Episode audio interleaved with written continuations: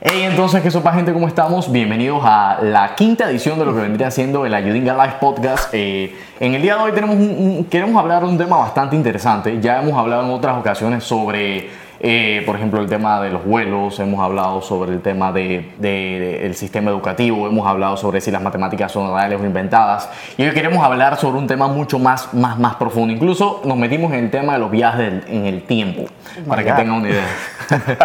Así que hoy nos traímos a alguien, nos, nos trajimos a alguien para hablar acerca si eh, alguien que sabe el tema, para que tengamos una idea. Esta persona eh, no la traje solamente porque es amigo mío, sino la traje porque de verdad yo considero que es alguien que sabe bastante de lo que está hablando en este preciso, de lo que, o mejor dicho, lo, Lo que vamos a hablar, exacto. lo que va a hablar ahorita. Vamos, eh, vamos, vamos. va- vamos a hablar, pues, porque vamos Sí, a claro. conversar para la bajada. Eh, Vamos a hablar acerca un poco si la, la pregunta inicial y la pregunta de fondo de todo esto es si en algún momento la inteligencia artificial va a poder superar la inteligencia humana, que es tal vez uno de los de las cosas que más pone como a la gente a no dormir bien, le causa estrés, ansiedad a todas estas personas que están metidas en el mundo de la informática o incluso las personas que no están metidas en el mundo de la informática porque es una de esas dudas existenciales que se nos generan a diario, di- diría yo, porque cada día va cogiendo más fuerza, cada día este es como un trend, es como una tendencia, Claro. es una tendencia que va Claro. cogiendo más, más auge a nivel mundial. La inversión en inteligencia artificial todos los años diría yo que está creciendo exponencialmente. Sí, claro, los inversionistas están tirando parte de su dinero allá. Sí, están metiendo la Sí, plata claro. para allá. Y a donde están metiendo la plata los inversionistas es porque ellos están viendo futuro. Entonces me encuentro entonces con Juan Girón. Juan Andrés Girón, el mentado Juan Andrés Girón. Eso para Juan, entonces, ¿qué es lo que es? Muy bien, un gustazo. A ver, Juan, háblale un poquito a la gente para que, para que sepan quién eres tú, para, para que te Sí. vayas soltando. Como Siempre que- tuve un como un sueño de participar en uno de estos. Yo quería grabar un video de Ayudinga hace rato. No, eso, eso es verdad, eso es totalmente cierto. Ahorita estás grabando un podcast y un video. O sea, Súper, súper. doble sueño. Bueno, eh, soy panameño, mitad panameño, mitad colombiano. Eh, actualmente me desarrollo como ingeniero de computación. Eh, prácticamente tengo como unos 7 o 8 años de experiencia dentro del ámbito del software y unos 3 años dentro de la ciencia de datos. Eh, básicamente venimos a hablar acá lo, que nos gusta, lo que me apasiona muchísimo, que es la matemática y parte de la matemática es la computación también, ¿no? Y específicamente de la inteligencia artificial, que es algo que está cambiando el mundo hasta el sol de hoy, ¿no? Eh, bueno, soy CTO de una empresa que se llama Explorer. Eh, tengo ya un año desde que asumí el puesto y básicamente me desarrollo también fuera del negocio como advisor de varias empresas y startups aquí en Ciudad del Saber y soy miembro de y parte de la comunidad de emprendedores con Joel. y bueno, un saludo a todos. Bueno, a las personas que están viendo en vivo y a las personas que están escuchando el podcast. Ahora, Juan, te quiero hacer una pregunta. Eh, antes de tú entrar en todo este tema de Explore y eso, tú tuviste ya como tus primeros approach en, en- En no, no so- no- no solo en Ciudad del Saber, sino con el tema de la inteligencia artificial. Claro, sí. Tú tienes historia patria con este tema Un eh, poco. de tratar de vencer incluso hasta Wolfram Alpha. Cuéntale un poquito a la gente. Digamos en un minuto qué fue lo que pasó, qué fue lo que tú hiciste. Ok, miren, técnicamente yo tuve la dicha, como dice Jobs, de encontrar las cosas que me gustan desde pequeño. Eh, siempre se me hizo fácil las matemáticas, los números. Y bueno, surgió una idea donde con un compañero pudimos crear un software que era capaz de resolver problemas matemáticos. Eh, básicamente, eh, lo que nos gusta o, lo que me gusta, digamos, de este problema es que básicamente era intuitivo para, para mí. Era un problema de espacio-estado, así fue que fui adentrándome poco a poco en ¿Qué es un espacio-estado? Espacio-estado, un ejemplo, si uno tiene que... O sea, es como un espacio en el que a la vez hay un estado. No, un problema espacio. un problema espacio-estado sería algo sencillo de definirlo. Imagínense que vamos por una calle donde hay dos vías. Podemos agarrar a la izquierda y a la derecha. Y uno coge otro camino, Panamá. Eh, bueno, Panamá es otra, otra historia, ¿no? A la izquierda o a la derecha. Entonces, allí tenemos dos opciones. ¿Cuál sería la mejor ruta? No sabemos realmente hasta que tomamos el, el- camino. Básicamente es crear un algoritmo que sea capaz de saber eh, cuánto equivale eh, en peso o cuantificable tomar a la izquierda o a la derecha, esa decisión. Básicamente es eso. Se puede aplicar tanto en buscar la mejor solución o el mejor camino a un sitio y también para optimización matemática, que es resolver problemas paso a paso. Bueno, pero básicamente, ¿qué fue lo que hiciste eh, específicamente con la aplicación? ¿Cómo aplicaste este tema de un sistema espacio-estado eh, para encontrar la mejor ruta posible para solucionar problemas de matemáticas? Y bueno, Bueno, un ejemplo sencillo. Si yo tengo 2 más 2 más 2, no, 2, 1 más 2 más 3 más 4. Nosotros podemos tanto tomar el 1 más 2, el 2 más 3 y el 3 más 4. O sea, podemos tomar diferentes caminos, pero vamos a llegar a la misma solución. No necesariamente, todos los caminos llevan, todos los caminos correctos llevan a la misma solución, pero ¿cuál es el más corto? ¿Cuál es el más óptimo? Eso es... Eh, Eso no nace del tema de, la, la, vieja, el viejo, la vieja frase de que todos los caminos llevan a Roma, por ejemplo. de eh, que la antigua, en el antiguo imperio romano todos los caminos estaban diseñados para que llevaran a la capital del imperio como tal. Y tú podías tomar casi que cualquier camino y al final siempre ibas a quedar en la ciudad de Roma como destino final. Digamos que, que básicamente ellos pudieron haberse inspirado en este tipo de, modelos para llevar a un mismo, mismo lugar siempre. Básicamente sería algo, algo parecido. O sea, el problema de espacio-estado es algo que se utiliza también para el ajedrez, un ejemplo. ¿Cómo se usa en ajedrez? Como, un, jugador, puede ser capaz, digamos, de, de, jugar con, con, con, una máquina, como se usa con ajedrez, analizando los movimientos. Por ejemplo, uno tiene la cantidad de fichas posibles dentro del tablero y en el tablero, bueno, tengo cierta cantidad de movimientos posibles. Eso se genera dentro de un árbol. Ese árbol se llama árbol de espacio-estado. Entonces un gráfico. Y ahí es que tú tomas las decisiones. Efectivamente. O sea, dependiendo de cómo te va, dependiendo si, ok, este camino es más largo, este camino es más corto, uno, ¿qué, qué camino elige? Por naturaleza. Depende, depende de la, la, complejidad que tenga.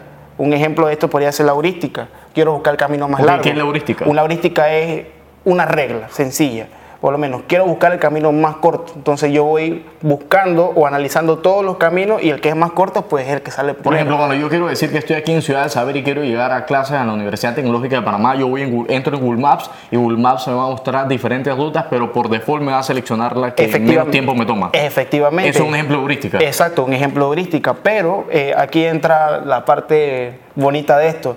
La heurística es aplicado a un sistema donde está todo básicamente regulado o estabilizado. O sea, ya todo está como preestablecido a través de reglas Efectivamente, y por algo se llama espacio-estado. Pero, pero si ya metemos sistemas ya dinámicos, por ejemplo el tráfico, o probabilidad de tráfico a las 5 de la tarde es donde Google Maps hace la, hace la magia.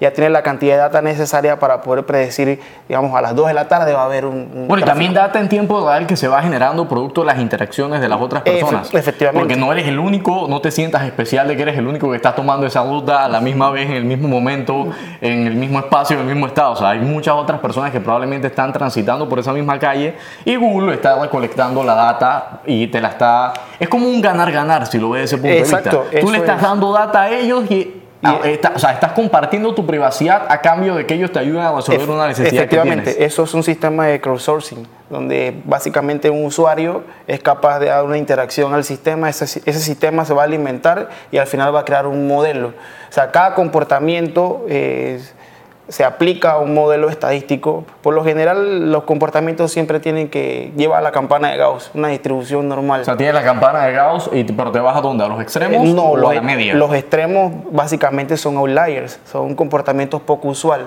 Ah, muy, pocas veces hay un tráfico de 10 horas. Por ejemplo, y muy pocas veces eh, la calle está muy, muy, muy vacía. ¿No crees que ese, ese tráfico de 10 horas te dice muchas veces de que, ok, si bien es cierto, tomó 10 horas y es un comportamiento no usual, ¿no crees que eso te dice algo específico o hay una historia detrás de la data, como nos comentaba el CIO de. Sí, claro, el, tío, el, tío, el, tío, de Copar Airlines? Sí, claro, es que básicamente es que es saber lo que estamos estudiando. Por lo, un ejemplo sencillo de esto sería: ¿qué tal si tomamos cierta cantidad de data inusual y comenzamos a encontrar patrones dentro de ella para poder determinar qué, qué, qué, qué dio ese fenómeno? Eh, básicamente es eso. La pregunta inicial en inteligencia artificial siempre es qué estás buscando. Si estás buscando la mejor solución, la peor solución, una probabilidad, ¿qué, qué buscas? Pero para ti, ¿qué es la mejor solución? La mejor solución podría ser basada en mis reglas. ¿Qué tal si estamos buscando cuál es la cantidad óptima en un inventario, eh, digamos, de un almacén? La solución óptima para mí es tener más, o tener más stock en cierta Tener cantidad. la mayor cantidad de posible. Exacto, la, no, la mayor cantidad de stock en el momento, en un momento determinado. Pero, ¿qué tal si yo quiero buscar el tráfico? Yo quiero llegar a mi casa en el menor tiempo posible. Entonces, básicamente es eso. Depende de la pregunta que haga. A veces, a veces es una función de, max- de maximizar, otra de minimizar, otra vez de, de optimización. estandarizar también. Es, estandarizar De también. obtener máximos y mínimos. Exacto. Bueno, de derivadas básicas. Y básicamente también hay clasificaciones, que ese es otro tipo de problema. Lo que estamos hablando también de probabilidad se puede definir en un problema de clasificación. En antes tú mencionaste un tema bastante interesante que es el crowdsourcing de data y es, el- es lo, que, lo que yo decía también, que por ejemplo yo le estoy entregando a Google cierta información mía a cambio de que ellos me ayuden a resolver este problema. Y este es como uno de los pequeños dilemas éticos de la inteligencia artificial y el machine learning. ¿Qué tanto yo estoy dispuesto a entregar mi privacidad a cambio de yo obtener una solución a mi problema? ¿Tú cómo lo verías? Bueno, básicamente eso es, es un problema muy, muy amplio, por el hecho de que hace, hace unos días aquí en la oficina estábamos discutiendo algo sobre qué tal si nosotros eh, encontramos un sistema donde sea capaz de replicar el modelo de nosotros. Y si el modelo que, que replica, digamos, para las compras un descuento, involucra el sexo y la edad de la persona y la raza.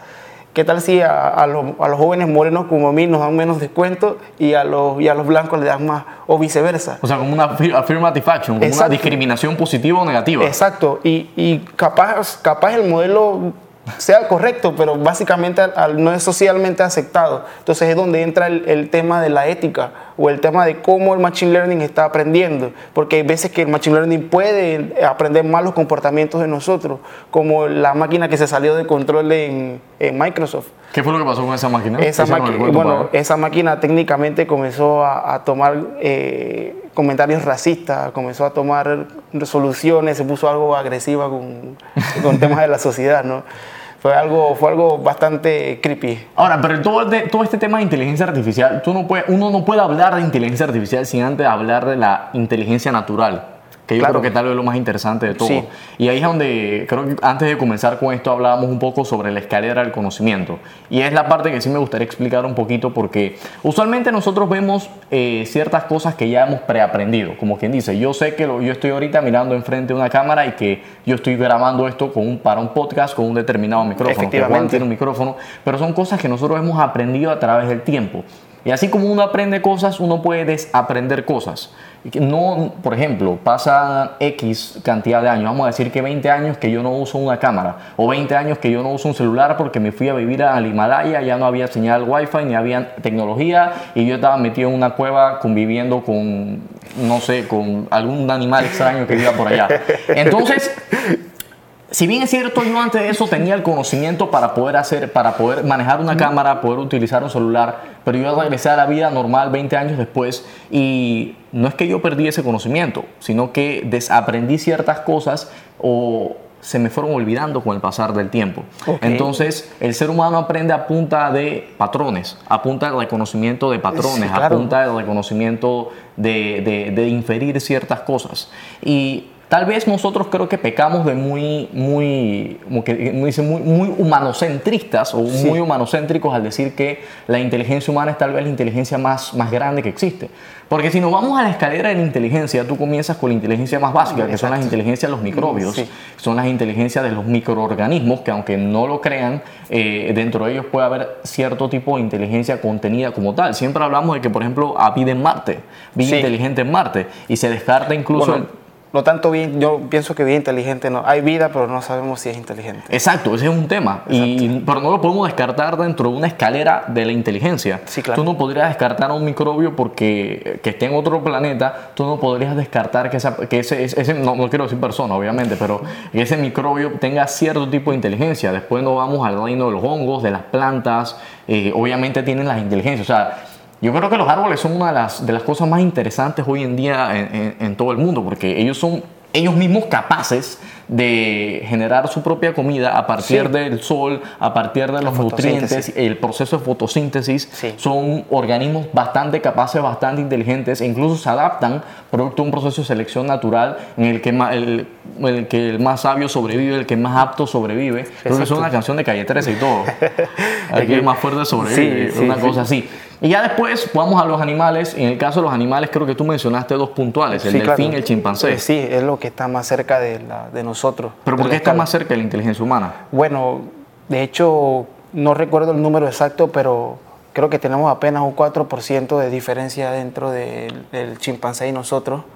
Es, es un- algo maravilloso. Un 4% hace que nosotros podamos razonar.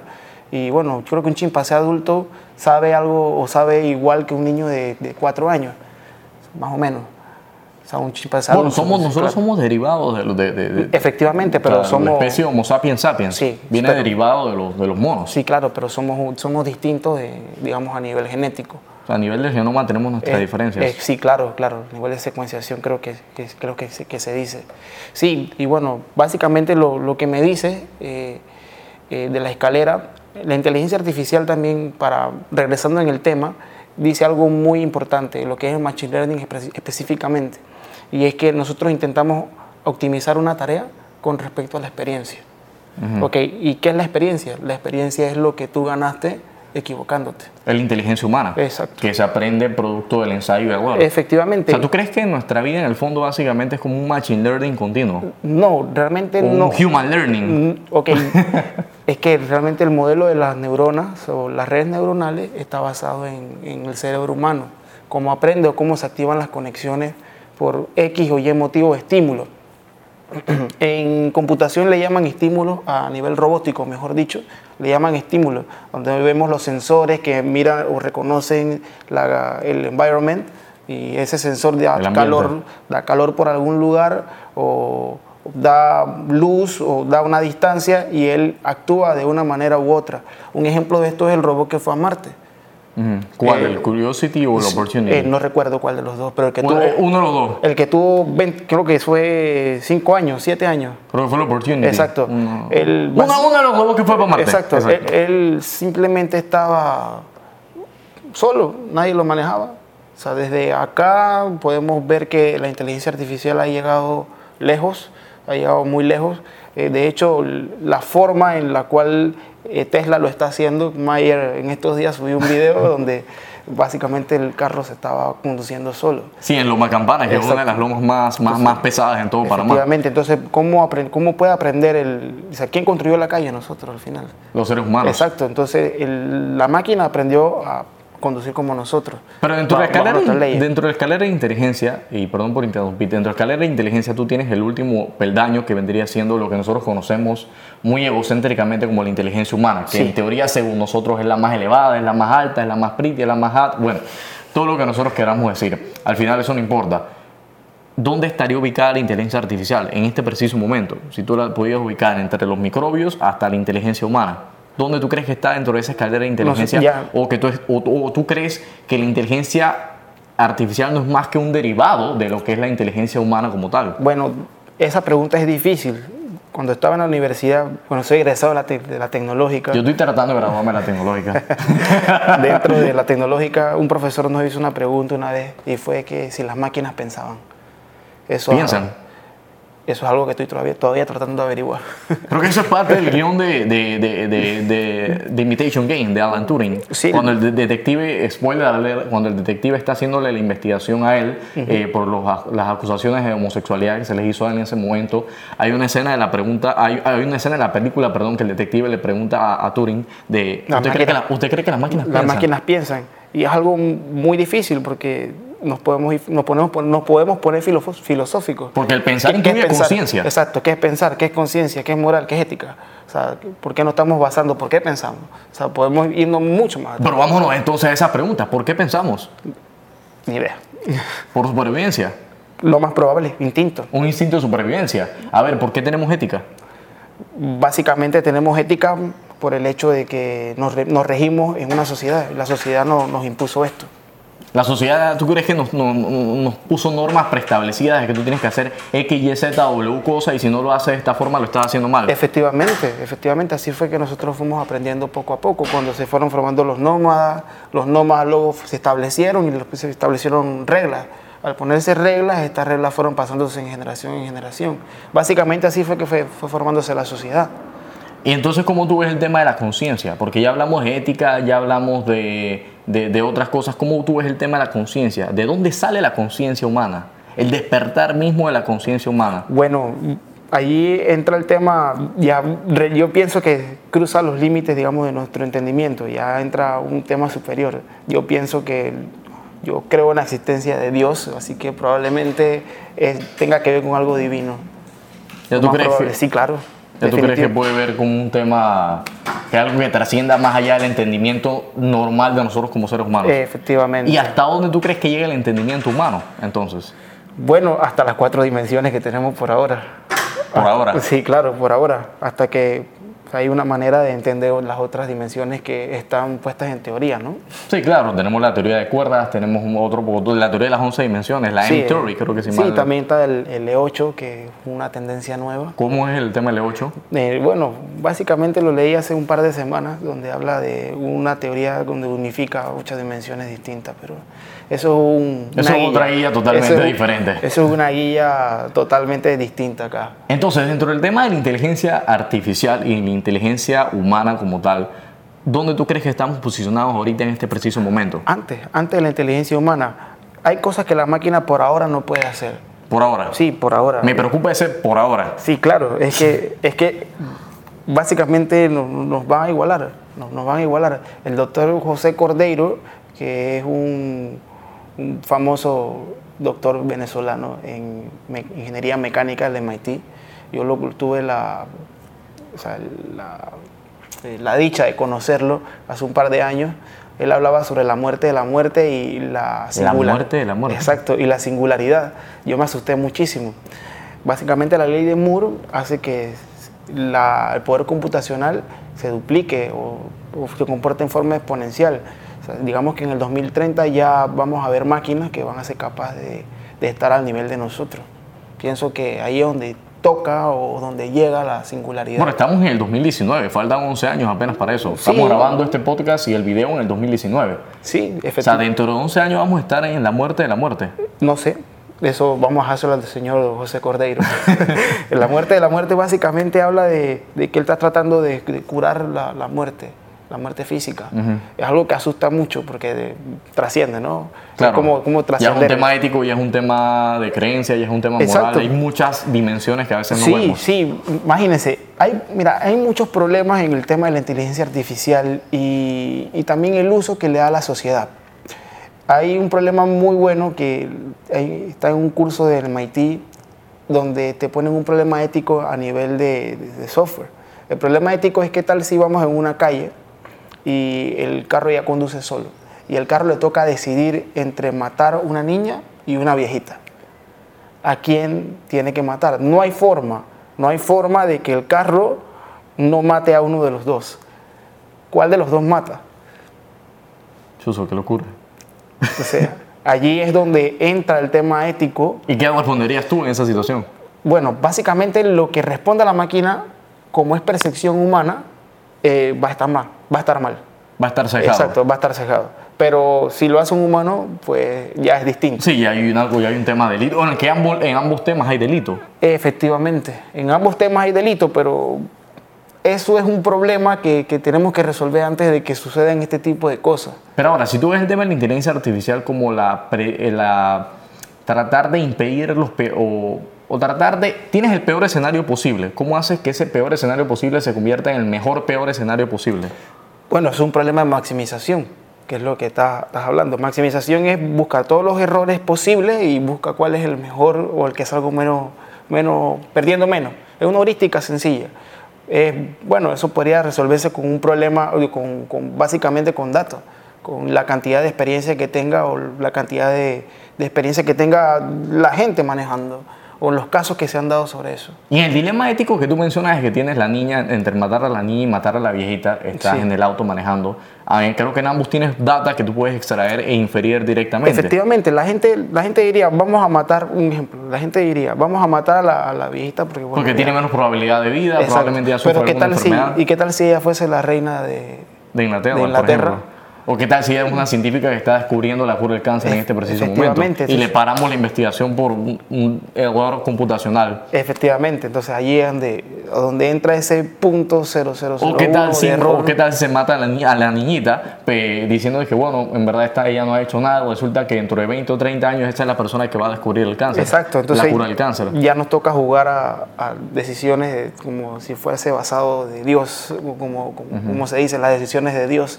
Y ahí es donde entra el tema ético que es fuertemente cuestionado. Es más, se gastaron o se está gastando mucho dinero en eso y se está debatiendo mucho.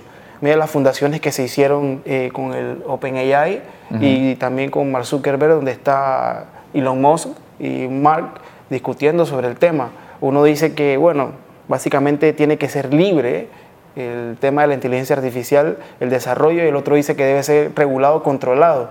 Y eso es como un civil war. Un civil war. ¡Bum! Exacto. ¿Y qué tu Civil War? Exacto, no es tan fácil por, por el hecho de que tenemos demasiadas aristas, variantes y, y es difícil con este tipo de problemas, definitivamente. Pero entonces, ¿tú dónde ves el límite ético de la inteligencia artificial hoy en día? ¿O hasta dónde tú crees que la inteligencia artificial va a penetrar, como quien dice, en el mundo como lo conocemos Nosotros, y va a impedir que nosotros lo va, va- a empezar a tomar decisiones por nosotros, que es tal vez lo más preocupante para cualquier persona? yo pienso que eso tiene que ver mucho con la aplicación que, que- que uno le dé. Uno tiene que ver mucho con la aplicación. ¿Qué tal si, si creamos un, un algoritmo para buscar los puntos donde matamos más gente en, en un ataque de bomba? Ujú. Eso es una aplicación nefasta para alguien, pero... claro, que se usa a nivel de ejército y se usa a nivel exacto, de... es nefasta, pero es funcional matemáticamente. Pero ¿qué tal si buscamos una forma donde optimizamos a los doctores de tal manera que se puedan salvar más personas todos los días?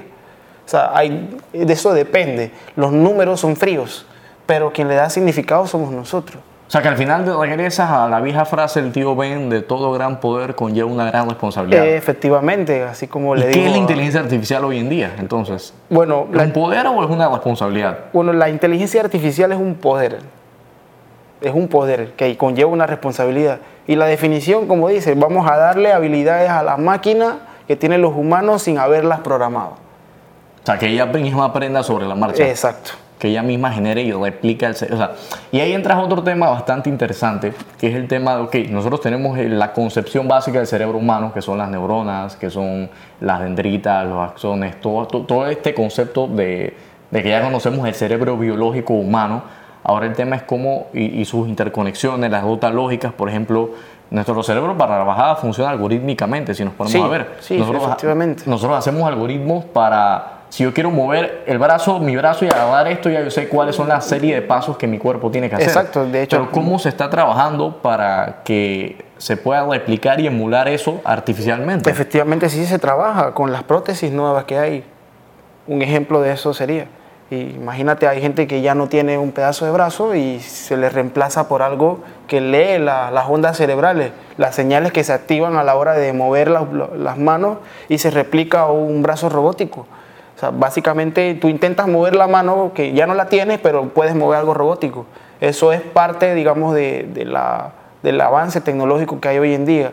No sé si, si se ha llegado a, a también hacer que, que el brazo tenga sensibilidad. Y ya creo que esos son otros pasos que se debe dar, que en vez de, de simplemente ser en una vía, que es del cerebro al robot, sea del robot al cerebro. Que no te revés. preocupes, esa segunda vía. Eh, no, no, no necesariamente, porque al final el cerebro también lee impulsos eh, Lee estímulos, pero eh, lee estímulos. eh, estímulos que nosotros mismos percibimos y generamos. Al final, ¿qué o sea, es un- estímulos humano, humano, humano, ambiente. Exacto, pero al final, ¿qué es un, qué es un brazo? Un brazo es un pedazo de membrana, es algo físico. Es algo físico, pero que en, en caso tal de que sea reemplazado por una prótesis robótica, es algo robótico, es algo no propio del cuerpo. Efectivamente, ahí es donde yo pienso que la inteligencia artificial o lo que es la robótica de vanguardia, lo que viene en el futuro, va a ayudar mucho al, al humano como asistir. O sea, yo pienso que no va a reemplazar al humano al 100%.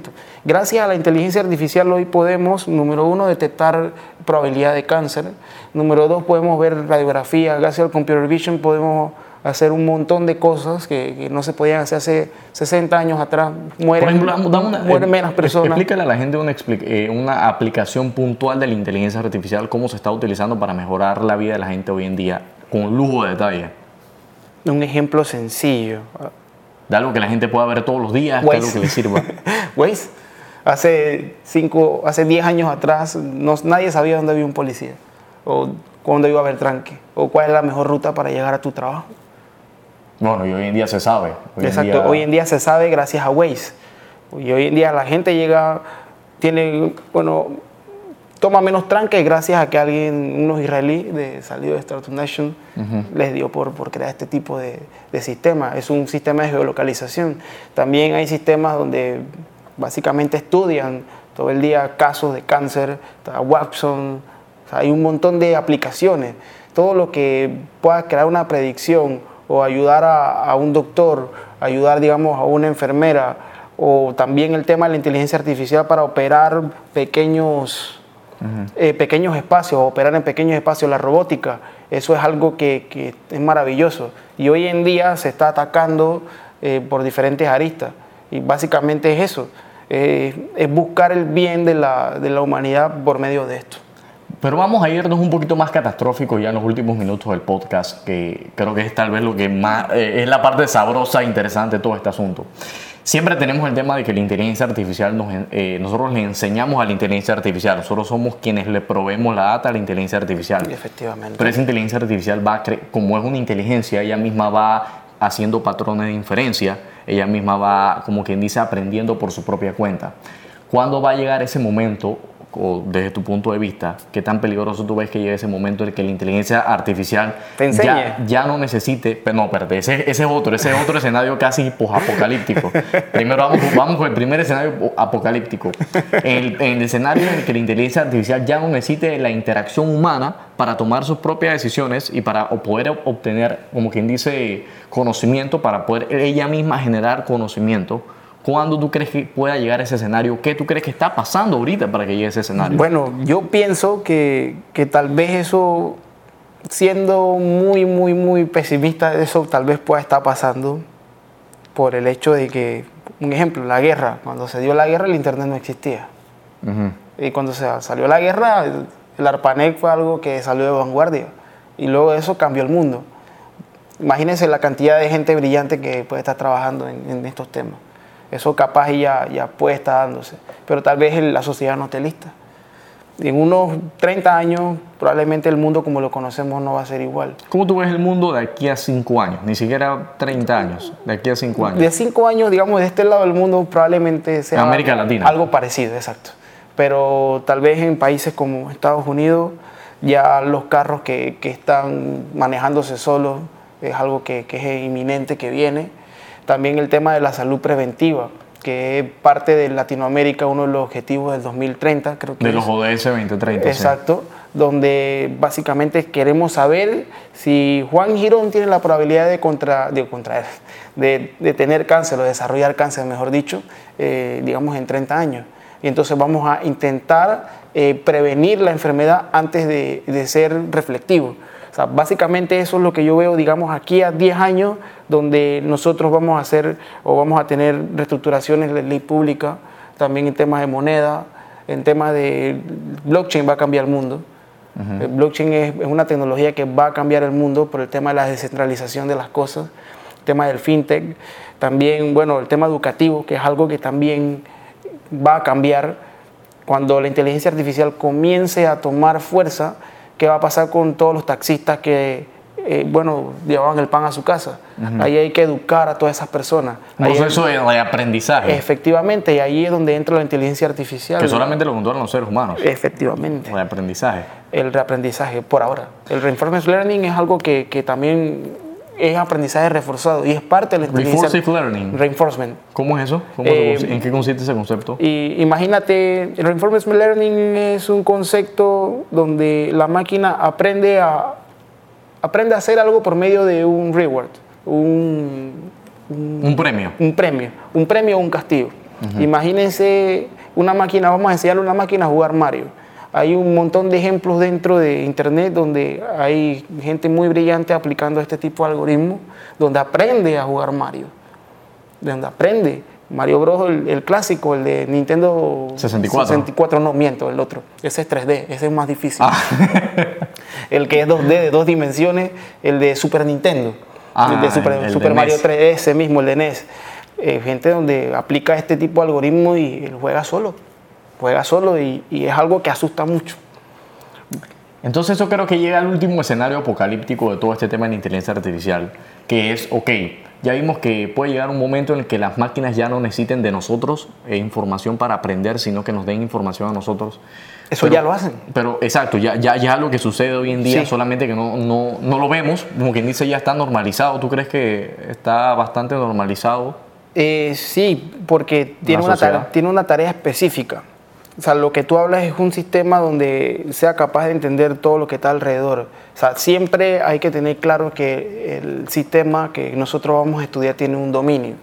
Un dominio de, de conocimiento de O sea, un dominio para efectos matemáticos Para- es como quien dice eh, el alcance. en un alcance. un alcance específico previamente determinado. Exacto, tiene un dominio, algo que, que la máquina fue para, que, para, para lo que fue programado, pero ya existe otro tipo de tecnología que es cognitive, donde él ya toma diferentes aristas. Que es cognitiva. Eh, sí, Watson, Watson es una de ellas. ¿Cómo funciona Watson en el tema de la Watson, cognitividad? Créeme que si, que si supieras... pues, o sea, si supieras no estarías aquí echando cuento conmigo, no, no, probablemente. no, no, no, no, no pudiera ni hablarlo, porque eso es algo complejo, muy, muy, muy complejo. Watson técnicamente lo que él hace es tomar diferentes tipos de, digamos, algoritmos y poder tener el approach de, de cada uno de ellos para tomar una inferencia con respecto a un contexto. O sea, digamos que si le preguntas a Watson cuál es el, eh, cuál es el clima, él va a saber dónde estás tú y te va a decir Panamá. Va a tomar de Panamá. Pero si se lo preguntas en Colón, en Colón. Si se lo preguntas en Estados Unidos, va a decir Estados Unidos en el estado tal. O sea, básicamente es eso. O sea, una pregunta a Watson tiene un contexto. Ese contexto es, es lo que lo puede manejar, lo que lo hace cognitivo. Entonces yo creo que ya, ya, ya por fin podemos llegar al último escenario apocalíptico como tal de todo este tema de la inteligencia artificial, que es el que nos plantean películas como Terminator, todo, todas estas películas, en, bueno, creo que incluso Interstellar Stars Sí, eh, sí, eh, sí, nos, sí, nos sí. los plantea. Eh, ¿cuándo, cuándo tú crees que pueda llegar ese momento, ese punto en que la inteligencia artificial ya supera a la inteligencia humana y comienza a tomar decisiones por nosotros sin que nosotros tengamos injerencia en esas decisiones? Bueno, esperemos que cuando eso, cuando llega, llegamos a Marte o cuando ya llegamos colonia en Marte. En teoría, hoy estaba viendo en la mañana un reportaje sobre la adolescente de, de- creo que es de Puerto Rico. no, no, sé, de no, no, Puerto no Rico lo leí. No, no recuerdo. Ok, una adolescente que ella, bueno, técnicamente toda su vida dedicó- se ha dedicado a- al tema de, de esto de, de ir al espacio y, y es una de las voceras que va a ir a, a Marte en el 2030. Creo que es el- el- la fecha tope. Y entonces cuando llegue, al, llegue ese momento, la máquina tiene que estar preparada para asistir como si fuese un humano más, O básicamente. sea, tú ves a la máquina en cierto punto como un humano más, Sí, al estilo de Stars. al estilo de Tars. Sí, sí, al estilo de Stars. ¿Y Eso qué va a pasa si esa máquina deja de asistir al humano y se convierte en, enemi- en- en enemigo del humano? Que es el caso de Terminator. Bueno, básicamente... te- Skynet. Eh, esperemos tener un, un plan de contingencia bueno.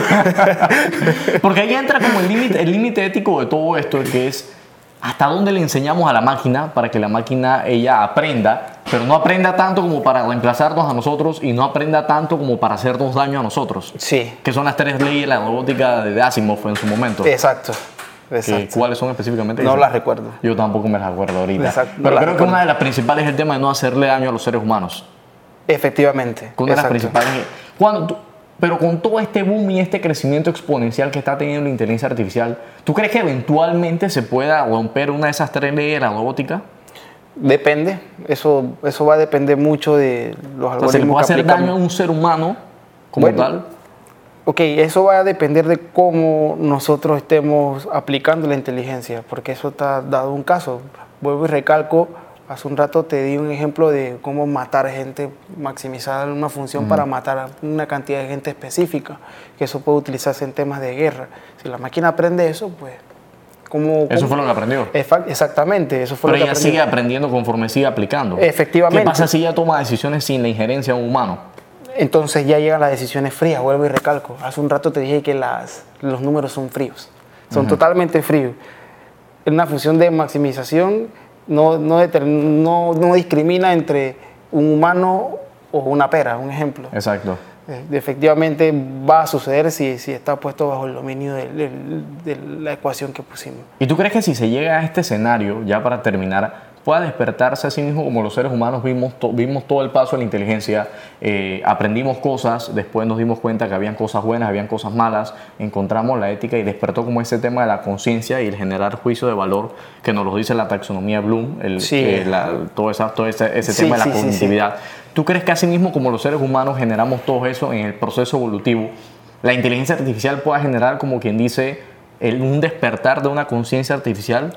Bueno, esa pregunta es bastante amplia, esperemos que sí se pueda.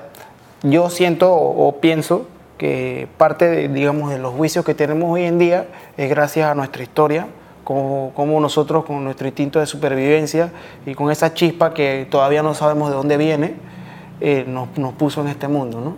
Nos puso en este mundo y nos puso a evolucionar de tal manera de que vamos llevando como una línea, una línea donde nosotros llevamos cierto ciertas reglas o límites.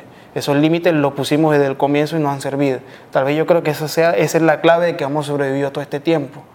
Pienso yo, ¿no? Como, como sociedad. Bueno, aparte de la inteligencia artificial, lo que me acabas de decir con respecto a eso, eh, básicamente esperemos que eso pueda ser transcrito, porque realmente, siéndote sincero o honesto, es muy difícil determinar cómo va a aprender una máquina en un futuro. Ahora, ¿cómo tú ves el futuro de la inteligencia artificial en un minuto para terminar? Que va a cambiar el mundo, va a cambiar el mundo para bien, para bien hasta, hasta unos años, ¿no? Cuando digo unos años es que, de hecho, vamos a, sabemos que la inteligencia artificial va a ser algo que va a ser positivo, pero no sabemos qué, qué tan positivo va a ser. ¿Y te preocupa lo positivo que pueda hacer? Eh, pues claro, en un futuro no... o que ese positivo se pueda pasar a negativo. Efectivamente. Es más, yo no, yo no lo llevaría hasta tan apocalíptico, porque la inteligencia artificial puede mañana dejar sin trabajo a un montón de gente. ¿Y qué hace esa gente? Tiene que entrar un proceso de adaptación y reeducación. Efectivamente, y nuestro sistema educativo está listo para eso. Eso es lo que yo siempre me quejo todos los días. No, no, la respuesta es, es, binaria. Exacto, es sí o no. no, o sea, todavía no estamos preparados para todo ese tipo de tendencias que se están generando hoy en día. Así como el Internet eh, nos dio luces y hoy en día ustedes nos ven gracias a el ejército. Y nos oyen gracias al ejército y también. nos oyen también gracias al wow, Tim Berners-Lee en el CERN también. Sí, que fue el creador de la World Wide Web, pero basada en, todas las, eh, eh, en todos los descubrimientos iniciales del ARPANET, el ARPANET del ejército de los Estados Unidos, toda esa red de comunicación como Efectivamente, gracias a eso ustedes nos escuchan hoy en día, ha cambiado el mundo. Bueno, el GPS como tal, la tecnología de GPS se utilizó al inicio con fines militares, hoy en día está liberada para que todo el mundo la podamos utilizar sin ningún problema. Y también causa un problema de que hay gente que espía a su pareja o hay gente que espía a gente. Y que no está bien para nada. Exacto, no está bien para nada, pero es la aplicación. El GPS no distingue entre estás espiando a tu pareja o no. Eh, depende cómo nosotros como persona o como sociedad apliquemos la inteligencia artificial. Y ese es el juicio de valor humano. Efectivamente, nosotros vamos a darle el significado de valor a este, a la inteligencia artificial. A este poder que tenemos. Y una última pregunta y ya no te quito más tiempo.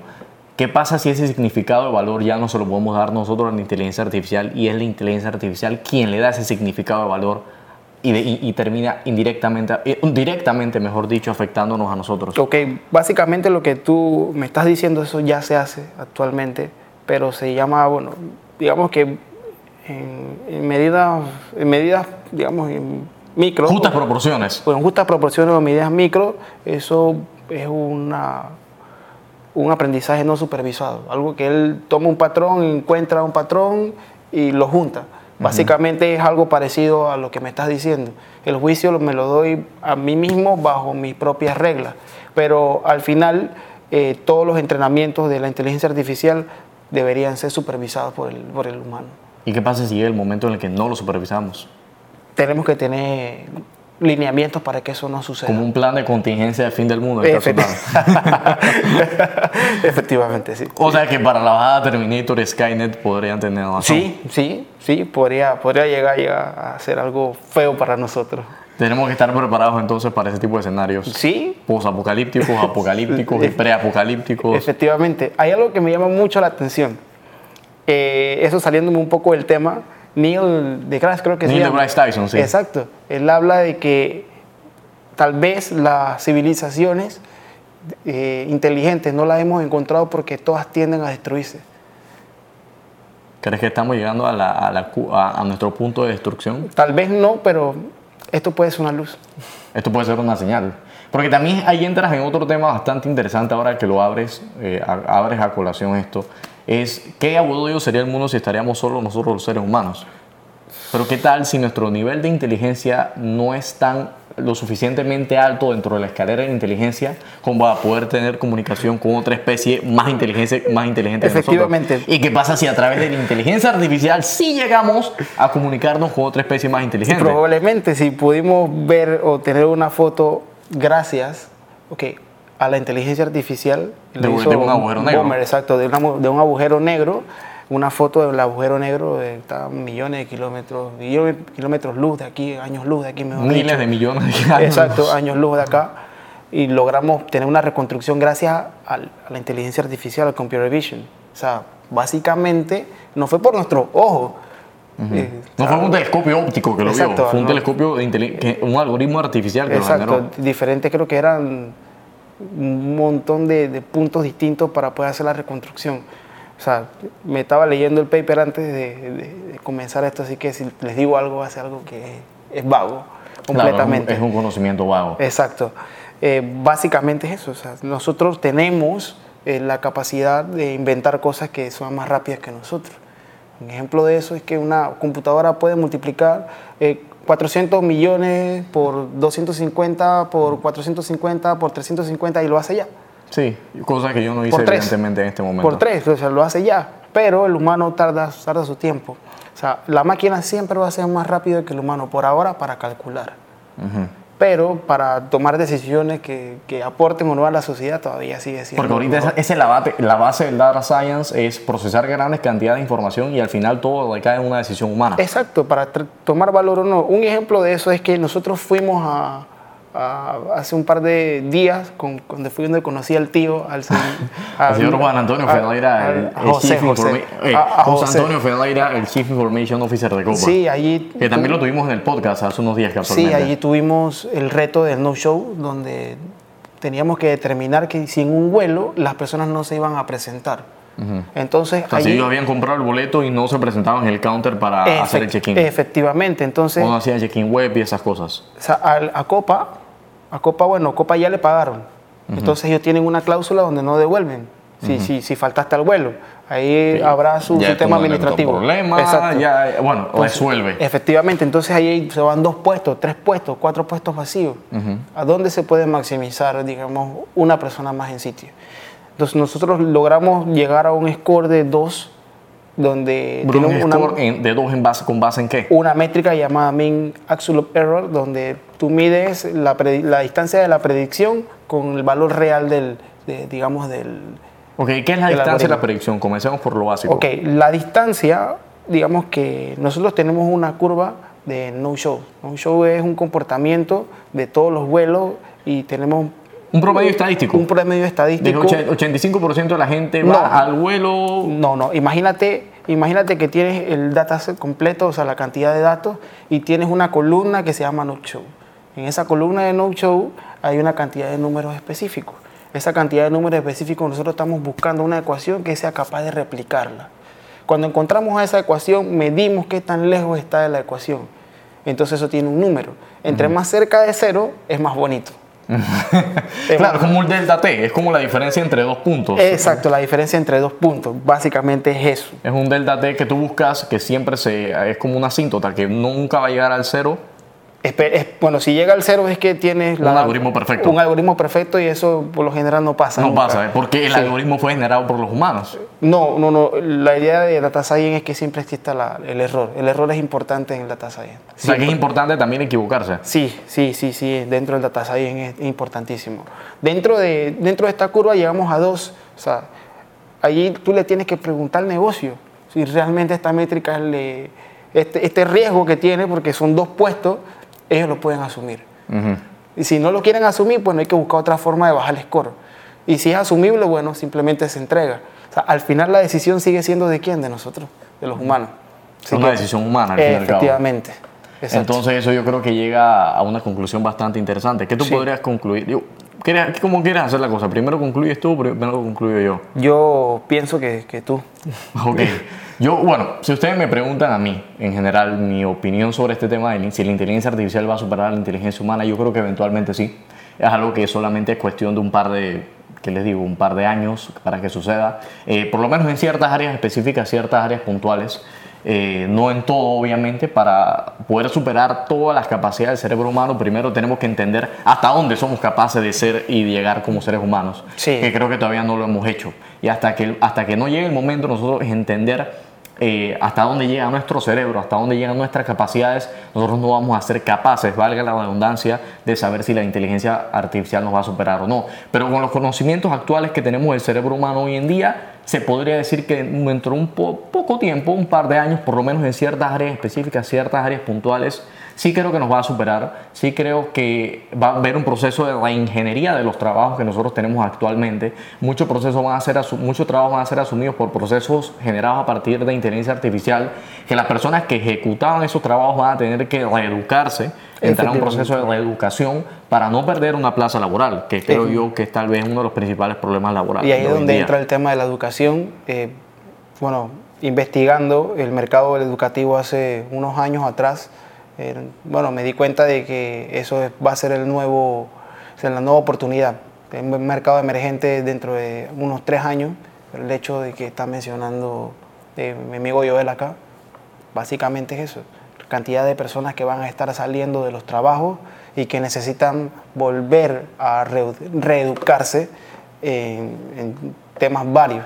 Ahí es donde entran las plataformas gigantes y por eso es que la gran inversión en plataformas como Khan Academy, como Coursera y Como la- Urbana Esprit y Ayudinga. eh, los Manesprit y Ayudinga también. Esos manes me caen bien. Exacto, Esos sí, manes sí, me sí, caen bien. y bueno, para concluir de, de mi parte, eh, la inteligencia artificial es una herramienta que nos va a ayudar siempre hasta cierto punto, ¿no? Esperemos que se resuelvan esos líos de aquí a allá.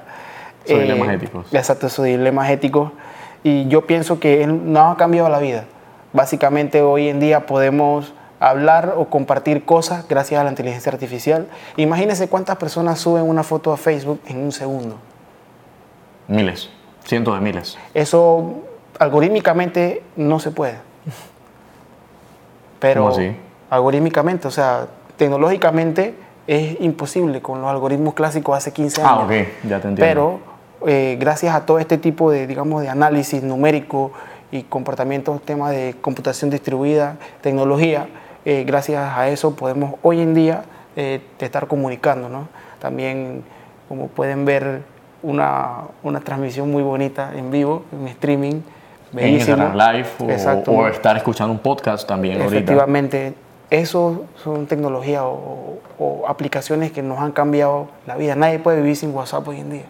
Eso es una realidad. Exacto. Y O WeChat en el caso de China. Efectivamente. ¿Y cuántas, cuántos negocios hoy en día dirigen su marketing por Facebook? Porque ya hay una herramienta para identificar a esas personas que les gusta comer helado a las 3 de la tarde.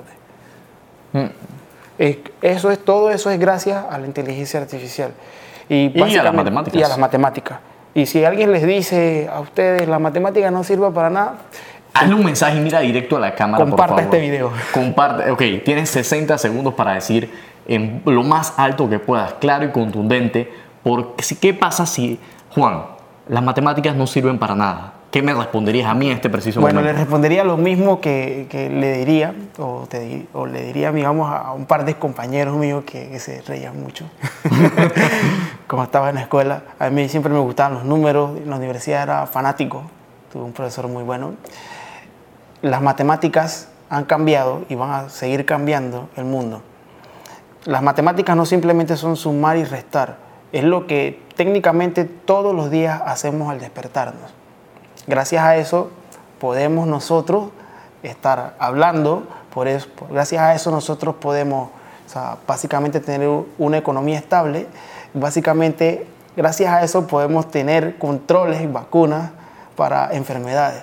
Las matemáticas parecen difíciles, pero son, tiene que ver mucho con quién las enseña. solamente encuentren la persona adecuada, correcta, para que les transmita este conocimiento bonito que me ha cambiado la vida y que me despierta mucha pasión. Y espero compartir o que le haya transmitido esa pasión que yo siento por los números hacia ustedes básicamente, bueno, vean los videos de Ayudinga también. También esos manejan bien. Ellos, tienen, ellos tienen pasión por lo que hacen. Así que, gracias Juan por todo tu tiempo. Yo creo que con esto llegamos ya al fin de la quinta edición de nuestro Ayudinga Live Podcast. Eh, la pregunta que habíamos hecho inicialmente estaba bastante interesante. Si la inteligencia artificial algún día va a superar a la inteligencia humana. Así que saludos y nos vemos en la próxima edición. Hasta pronto. Espero que les haya gustado.